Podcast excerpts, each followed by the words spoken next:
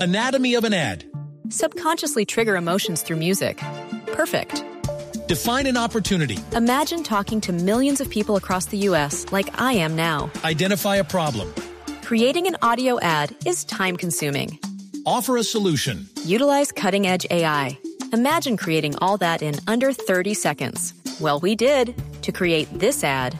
To learn more about AI in the audio industry, download the white paper from audiostack.ai. El ah, campeón del mundo, Philip Lam, eh, lateral de la selección alemana, anunció hoy a los 30 años que se retira del fútbol eh, nacional de su país. Es decir, ya no juega con la selección alemana, simplemente se va a dedicar ahora al Bayern Múnich 100%. Parecido a lo que ocurrió con Francesco Totti después de ganar el campeonato del mundo de 2006, también se retiró de la selección azul. Se van dejando el nombre en lo más alto.